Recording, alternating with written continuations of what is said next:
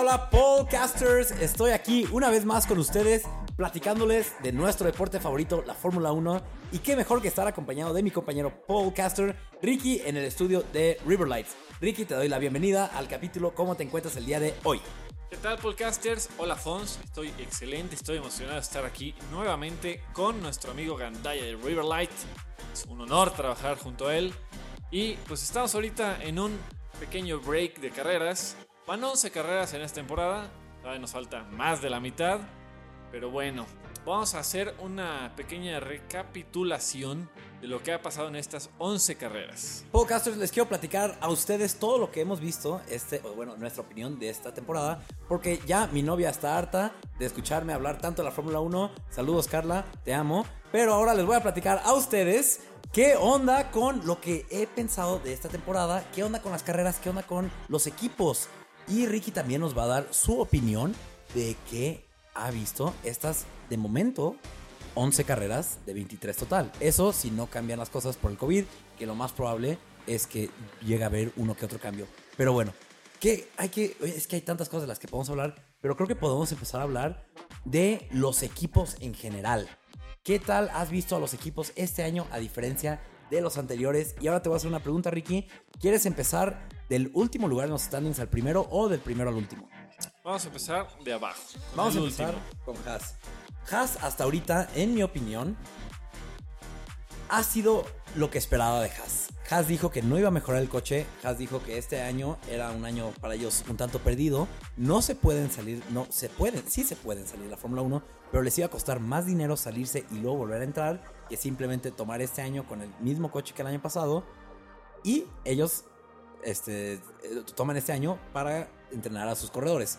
Haas, la verdad, no me ha impresionado. Es lo que esperaba de Haas. Simplemente está ahí. No sé qué Y nada más. no hay mucho que hablar de Haas, no sé qué digas tú. Están, están haciendo horas los pilotos y creo que es todo, ¿no? No hay mucho más que hablar de ellos. Eh. ¿Sabes qué sí? ¿Sabes qué sí estoy temiendo por Haas? Es que los dos, ellos sabían al principio de la temporada, desde el principio sabían del riesgo que tenía traer a dos novatos a un equipo y lo están sufriendo ahorita. Estas dos personas, tanto Mick como Nikita, han tenido una, un sinfín de choques. Yo creo que entre los dos han sumado más choques de los que ha tenido Hamilton en los últimos tres años. Y esto a Haas les cuesta dinero. Les cuesta dinero, dinero que no esté en, exceso. Ajá. Entonces, yo espero que no tengan tantos choques de ahora en adelante, porque queremos ver a Haas en el deporte, no queremos que salga un equipo, ya son 10 equipos, no queremos menos. Entonces espero lo mejor para Mick, que la verdad Mick me ha impresionado, me, ha, dejado con un buen sabor de boca. Y Mazepin, bueno, Mazepin me ha impresionado, pero no en el buen sentido. bueno, dejamos ahí a Haas en el fondo de la tabla. Sigue Alfa Romeo. Alfa Romeo, Alfa Romeo es un equipo que yo esperaba más, la verdad. Sí me ha decepcionado. Sobre todo por el piloto finlandés que corre en ese coche el piloto finlandés. En este momento, Alfa Romeo tiene tres puntos totales. Dos puntos los ha conseguido Kimi Raikkonen, el mejor corredor de la parrilla en mis ojos, y un punto para Giovanazzi. Entonces están en noveno lugar. Eh, yo también, fíjate que yo también esperaba más de ellos. Esperaba más. Te veía prometedor. El año pasado tuvieron una decente temporada y yo creí que iban de subida. Pero en cambio, eh, nos han demostrado que no. No, no. Alfa Romeo también es un equipo muy dependiente del dinero. Más bien, Sauber, que era el equipo original, es muy dependiente del equipo de, del dinero de Alfa Romeo. Alfa Romeo tiene un contrato con Sauber de prestar su nombre y ellos les dan dinero. Y este dinero, pues bueno, Sauber lo usa como, como ellos creen mejor. En este momento, Sauber está muy dependiente del dinero de Alfa Romeo porque no le está yendo bien. Se puede ver en las carreras y pues no me ha impresionado. Bueno, eh, también el motor Ferrari mejoró este año, sí, claro. Que es quien les, suministra los motores Alfa Romeo. Pues también me da más esperanzas de verle con mejores resultados. No se ha visto. Yo ahora pienso que no se va a ver en lo que queda de la temporada. Entonces yo creo que seguirá ahí abajo.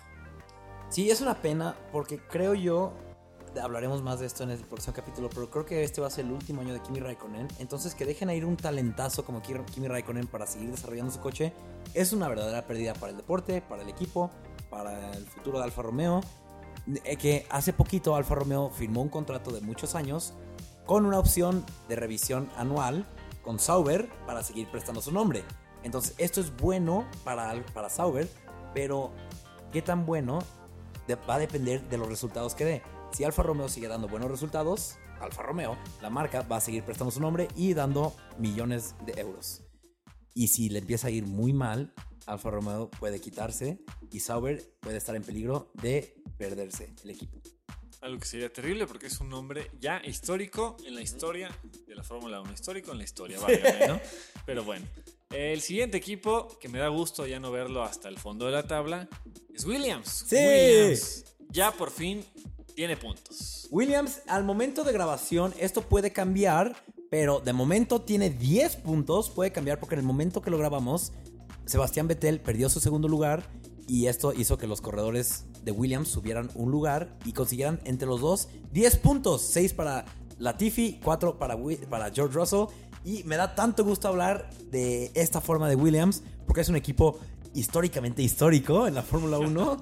es un equipo que ha estado batallando, estuvo en el borde del colapso, se tuvo que vender y ahora estamos viendo, ellos sí van de su vida. Ellos sí tienen, se ve que están mejorando año tras año. Y ¿sabes qué me da mucho gusto? Este dato que les voy a compartir, podcasters. En esta última carrera que consiguieron 10 puntos, han conseguido más puntos que los últimos 3 años combinados. En 2020 tuvieron 0 puntos, en 2019 consiguieron 1 punto y en 2018 consiguieron 7 puntos. Entonces ahora en una carrera que tengan 10, gran avance, ¿no? Wow, gran avance. Williams, me da mucho gusto. Le, ha ayudado mucho la venta del equipo. La verdad, tristemente, el, Williams, la familia Williams ya no tiene nada que ver con el equipo.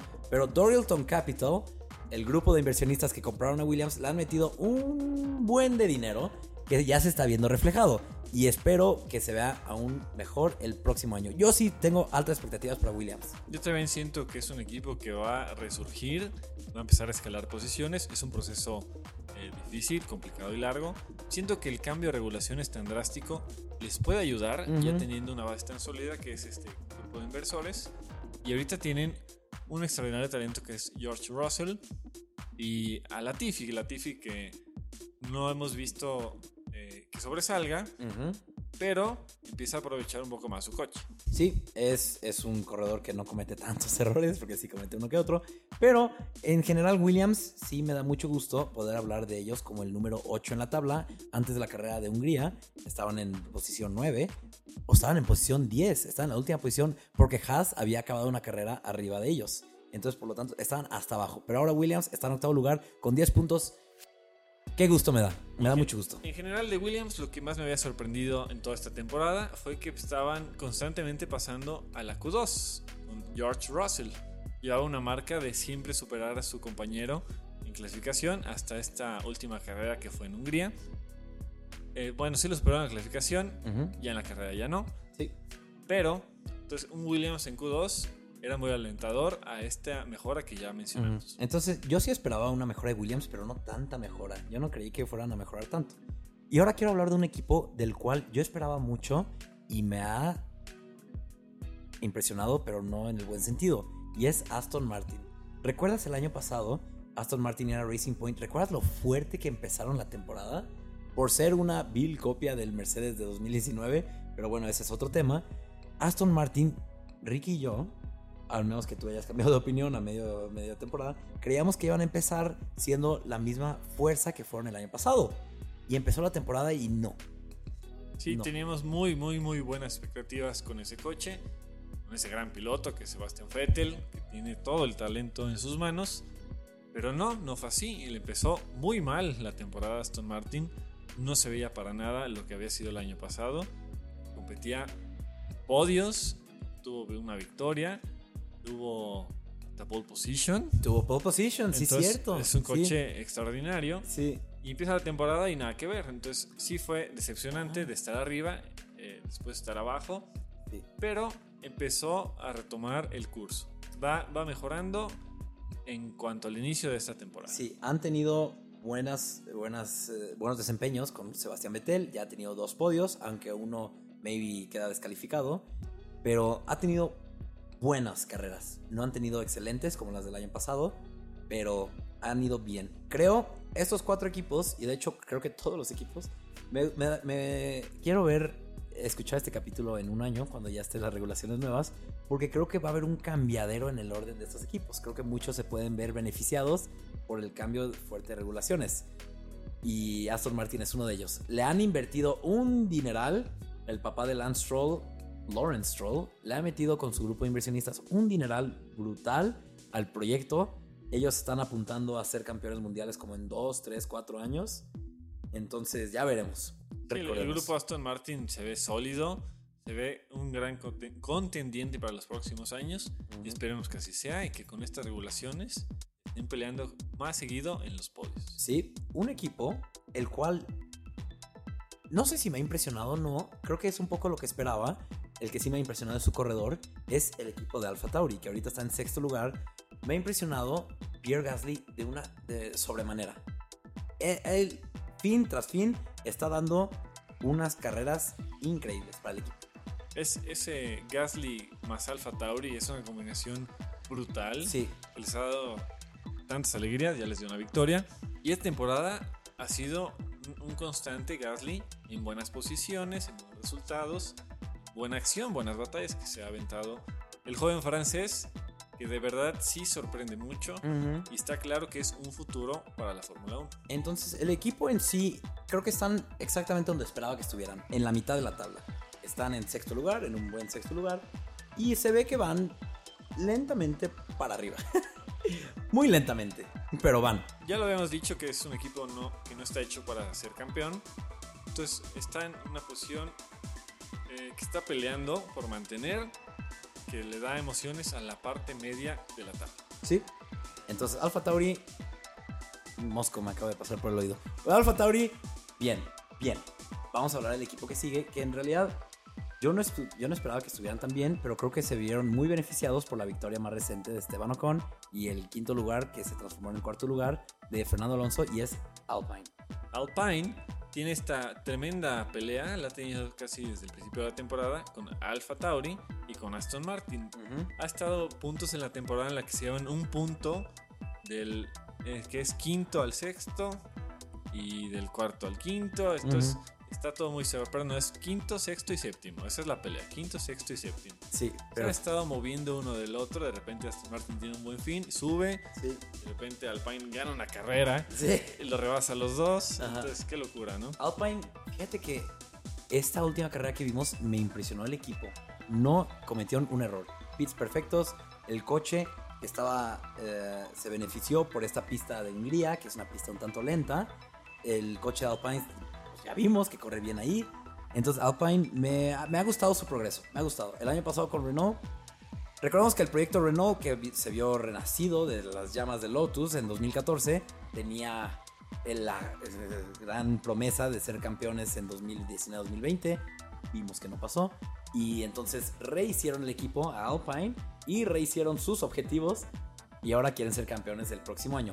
La veo muy difícil, pero me han impresionado en buen sentido. Con su coche súper gordo de arriba, me han impresionado en, en el buen sentido. Es otro equipo que, digamos, está en desarrollo, que todavía no es como un equipo ya completamente desarrollado, ya completamente terminado más bien. Entonces sigue evolucionando, pero ya va encontrando mejores resultados. Tiene dos grandes pilotos, Ocon que no le había ido de la mejor manera en años pasados, ahora se ve de una manera más sólida. Fernando Alonso, que es un maestro, es un catedrático en el volante. Entonces sí se ve más sólido este proyecto, que con todos los cambios que ha tenido, ahí sigue y estoy seguro que con las regulaciones es Ujú. un equipo que puede llegar a sorprender. Sí, sí, sí, sí. Y fíjate que Alpine en quinto lugar tiene la mitad de los puntos, menos de la mitad de hecho, del próximo lugar en la tabla es McLaren. McLaren me ha impresionado el equipo, pero más me ha impresionado su corredor, Norris.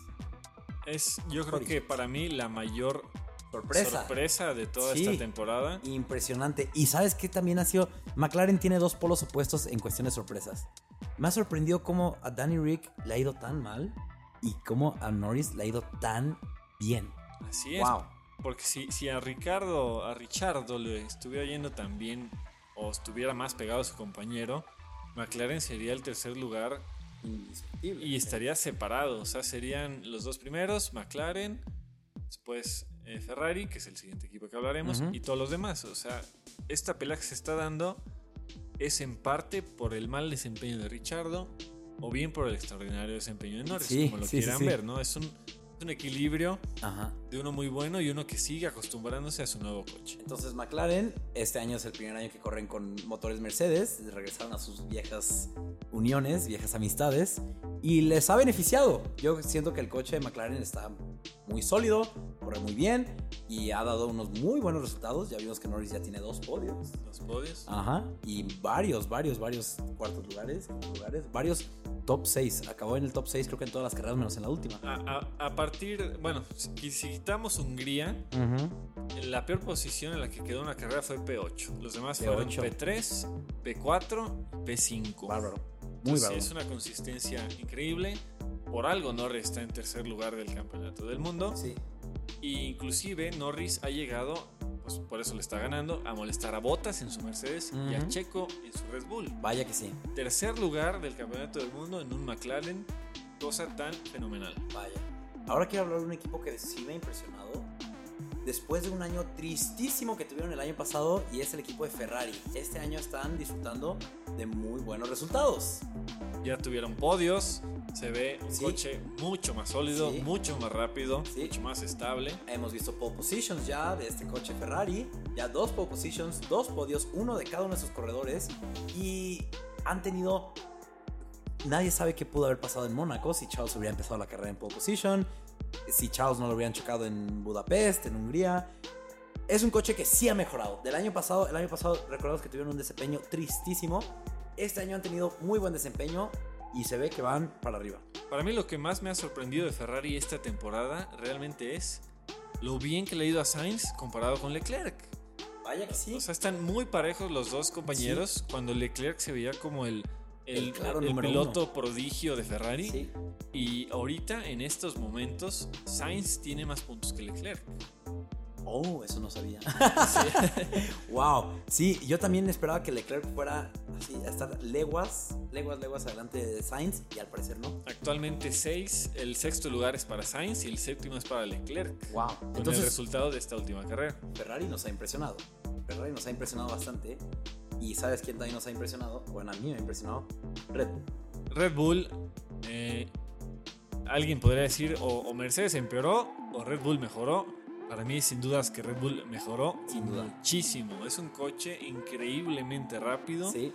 y Bueno en siendo, todas las pistas. sigue siendo increíblemente difícil de manejar. Que solo una persona como Max Verstappen lo va a explotar. Checo ha tenido de repente destellos de grandeza en ese coche, pero de repente también demuestra lo difícil que es manejar ese coche. Max Verstappen ya lleva varios años en ese equipo, ya sabe todo de ese equipo, pero me ha impresionado cómo ya están a la par de los Mercedes. Ya, de hecho, yo creo que voy a eh, entro un fin de semana esperando que un Red Bull esté hasta adelante más que un Mercedes. Es, ya lo vimos, por ejemplo, en los premios locales de Red Bull en Austria. Red Bull fue completamente inalcanzable. Dominante, dominante. Ya nomás nos falta ver un 1-2, ya vimos un 1-3, pero Sí. un 1-2 de Red Bull sería esa, la cereza del pastel para esta temporada para Red Bull, con Sí. este cambio, con este progreso tan bueno. Sí. Eh, la relación de, de equipo entre compañeros Pérez y Verstappen me encanta, se me hace extraordinaria. Creo que a la comunidad también le encanta y obviamente al equipo le encanta porque está funcionando de maravilla. Tanto es así y tuvieron el liderato del campeonato por un tiempo. Por bastante tiempo. Y ahora vamos a hablar de los que se robaron el liderato del campeonato con esta última carrera y es Mercedes que, ah, ¿qué te digo? Están donde esperaba que estuvieran en primer lugar. Yo esperaba desde el principio de la temporada que esta fuera una temporada fácil para Mercedes. No ha sido fácil, pero sí van liderando el campeonato de momento. Yo también esperaba lo que vimos el año pasado, Hamilton lejos en el primer lugar, Max peleando con Bottas y el campeonato de constructores sin pelea alguna, un Mercedes dominante y no, gran sorpresa, Bottas ha tenido una temporada eh, mala, triste, se, ha visto superado en muchas muchas formas. Sí, vaya. Está casi, Bottas tiene casi la mitad de los puntos de su compañero Hamilton. Así es, y como ya lo dijimos, Norris es tercer lugar, cuarto es Bottas, quinto es Checo. Entonces, eh, ahí está mal tanto para Checo como para Bottas, porque es notoriamente un coche superior el Mercedes y el Red Bull al McLaren. Entonces, que estén en esa, en esa situación, sobre todo Bottas, porque Bottas no es la primera vez que se sube en Mercedes. Uy, vaya, lleva cinco años. Ya es su quinta temporada. Checo la primera vez que sube a Red Bull, ¿no? Entonces, con esa experiencia en el Mercedes, Bottas debería estar peleando contra su compañero el campeonato del mundo. Sí, pero no, no es así. Entonces, Mercedes me han impresionado. Bueno, no me han impresionado, están justo donde esperaba. Pero ahora te voy a hacer una pregunta, Ricky, que creo que no te has hecho en varios años y te la voy a hacer en este momento. ¿Qué opinas de la pelea por el campeonato? Fíjate que eso es algo que, bien dices, no lo habíamos visto, menos de pilotos de diferentes equipos. Yo creo que la última vez que lo vimos fue con Rosberg en 2016, que Rosberg ganó, pero eran del mismo equipo. es una pelea diferente. Y antes de eso, ¿cuándo fue la última vez que era una pelea entre dos? 2012, Alonso contra Vettel. Alonso en un Ferrari, Vettel en un Red Bull. Y alguien dirá eh, Vettel contra Hamilton, pero esa pelea duró hasta la mitad de la temporada. Sí, fue, fue realmente corta, pero siempre tuvo la ventaja eh, Hamilton en su Mercedes. Hubo un punto en el que dijeras, Vettel ya está dominando, esto se va a descontrolar. Sí. Entonces ah. sí, ya, ya llevamos muchos años con este dominio absoluto y total de Hamilton en Mercedes, excepto con Rosberg. Entonces, qué emocionante, qué gusto que esté pasando esto. Y también me emociona por Norris en el McLaren, o sea, no es un dominio total y absoluto de Mercedes y Red Bull, y hay quien le está peleando. Eh, pero solo es Norris. O sea, Norris, se coló entre esos dos equipos. Qué bueno, qué gusto, que vean que sí se puede. Sí. Y a mí se me ha hecho, o sea, la emoción se siente diferente cuando la carrera se trata de pelea de dos, dos de diferentes equipos por el campeonato mundial. Esto es de verdad emocionante para mí. Me hago, espero, de verdad espero en el fondo de mi corazón que esto no sea una repetición del 2018, donde entramos al break de verano no sabiendo si Vettel o Hamilton se iban a llevar el campeonato, solo para regresar del break de verano y que Hamilton ganara todo. Espero, de verdad espero, en el fondo de mi corazón que no pase y espero que al decir esto no le eche la sal al resto de la temporada, porque hasta ahorita la pelea ha estado sabrosísima. Sabrosísima, ha, ha habido incertidumbre, ha habido peleas, intensidad, emociones, lágrimas. Está tan cerrado todo que eh, los equipos ya consideran valioso cada punto que le puedan quitar al otro, lo que es una vuelta rápida, eh, de todo. Ya hacen sacrificios con tal de que el otro no gane, porque no está definido ni quién va a ganar el de constructores ni quién va a ganar el de pilotos. Sí, entonces a mí lo que va de la temporada se me ha hecho emocionante, me han gustado, han habido pocas carreras que digo, ok, esto estuvo aburrido, la mayoría han, han sido de emoción, han sido de incertidumbre, han sido de sorpresas Espero que la segunda mitad esté así o mejor. ¿Qué, dices tú, Ricky? Yo también creo que va a seguir igual emocionante porque hay peleas a varias alturas de la tabla. Por ejemplo, yo te preguntaría, ¿está la pelea entre Alpine, Alfa Tauri y Aston Martin? Uh. ¿Quién crees que gane esos tres? es una pregunta muy difícil porque Alpine, como ya lo hemos dicho, ha tenido destellos, destellos Ajá, ha tenido fines muy malos, igual Aston Martin, igual Alfa Tauri, todos. Yo creo que Alfa Tauri se lo lleva. Yo también creo que Alfa Tauri eh, siento que es el equipo más consolidado. Más fuerte, es constante. Gasly es un corredor saso. Futuro de la Fórmula 1, mm, recuérdenlo cuando sea campeón del mundo. Sí. Pero algo, algo, que pienso de esos tres equipos es el factor de Yuki Tsunoda, que es un novato en la Fórmula 1, que no ha tenido una temporada tan buena, que es, digamos, la desventaja que tiene ese equipo contra sus dos rivales principales. De esos, de esos, tres equipos, los seis corredores, solo hay un novato y es un novato. Todos los demás ya tienen varios años en la Fórmula 1. Pero sí, yo creo que se lo lleva Alfa Tauri. Y bueno, ¿quién crees que se lleve el campeonato de constructores? El número uno. Top. ¿Quién se lo lleva? Yo digo. Haas. Haas con, con Nikita Mazepin al frente del equipo. Se lo va a echar al hombro. Yo creo que sí lo va a ganar Red Bull. Ese ritmo que traen parece muy bueno. Eh, aunque no se vea reflejado en los puntos todavía, siento que Checo ha sido mejor eh, segundo piloto que Bottas y que ese, ese grupo de Max y Checo pueden hacer algo mejor ahorita que Hamilton y Bottas. a Bottas lo veo medio desconcertado. Sí, creo que Bottas ya sabe que es para mí. Yo creo que es último año en Mercedes, creo que él ya lo sabe, creo que ya todos lo saben. Y eso no le está ayudando a su concentración. Yo también creo que Red Bull se lo va a llevar porque Mercedes me da la impresión que ellos prefieren pensar más a largo plazo y están poniendo más de su enfoque en construir el coche del próximo año y en el de este año. Creo que Red Bull está teniendo que hacer un poco de malabarismo entre desarrollar el de este año porque quieren llevarse el campeonato, quieren ganar con Honda antes de que Honda se retire, pero también quieren que les vaya bien de 2022 en adelante. Creo que Red Bull va a ganar. Hasta siento en algún punto que Red Bull no estaba eh, tan de acuerdo de que va a ser nuestro año. De repente empezaron a ver los resultados y como bien dices, dijeron, no, hay que concentrarnos en el hoy y vamos a dejar tantito a un lado el 2022. Pero bueno, podcasters, con eso se nos acaba el tiempo. Esto fue lo que nosotros hemos pensado de los equipos, de la temporada, de, de los corredores. Vamos a hablar un poquito más en otro capítulo. Qué emocionante eh, ha estado, qué emocionante se Max viene. o Hamilton. Max. Max, Max. Max, Max, Max, Max, una Max, bestia. Esperemos que logre ganar, la verdad que sí. Ya veremos qué pasa, podcasters. Muchas emociones se vienen. Nos vemos en la próxima semana y síganos en redes sociales. Todas las redes sociales. Hasta Mándenos luego. mensajes. Bye, podcasters. Hasta la próxima. Música, música.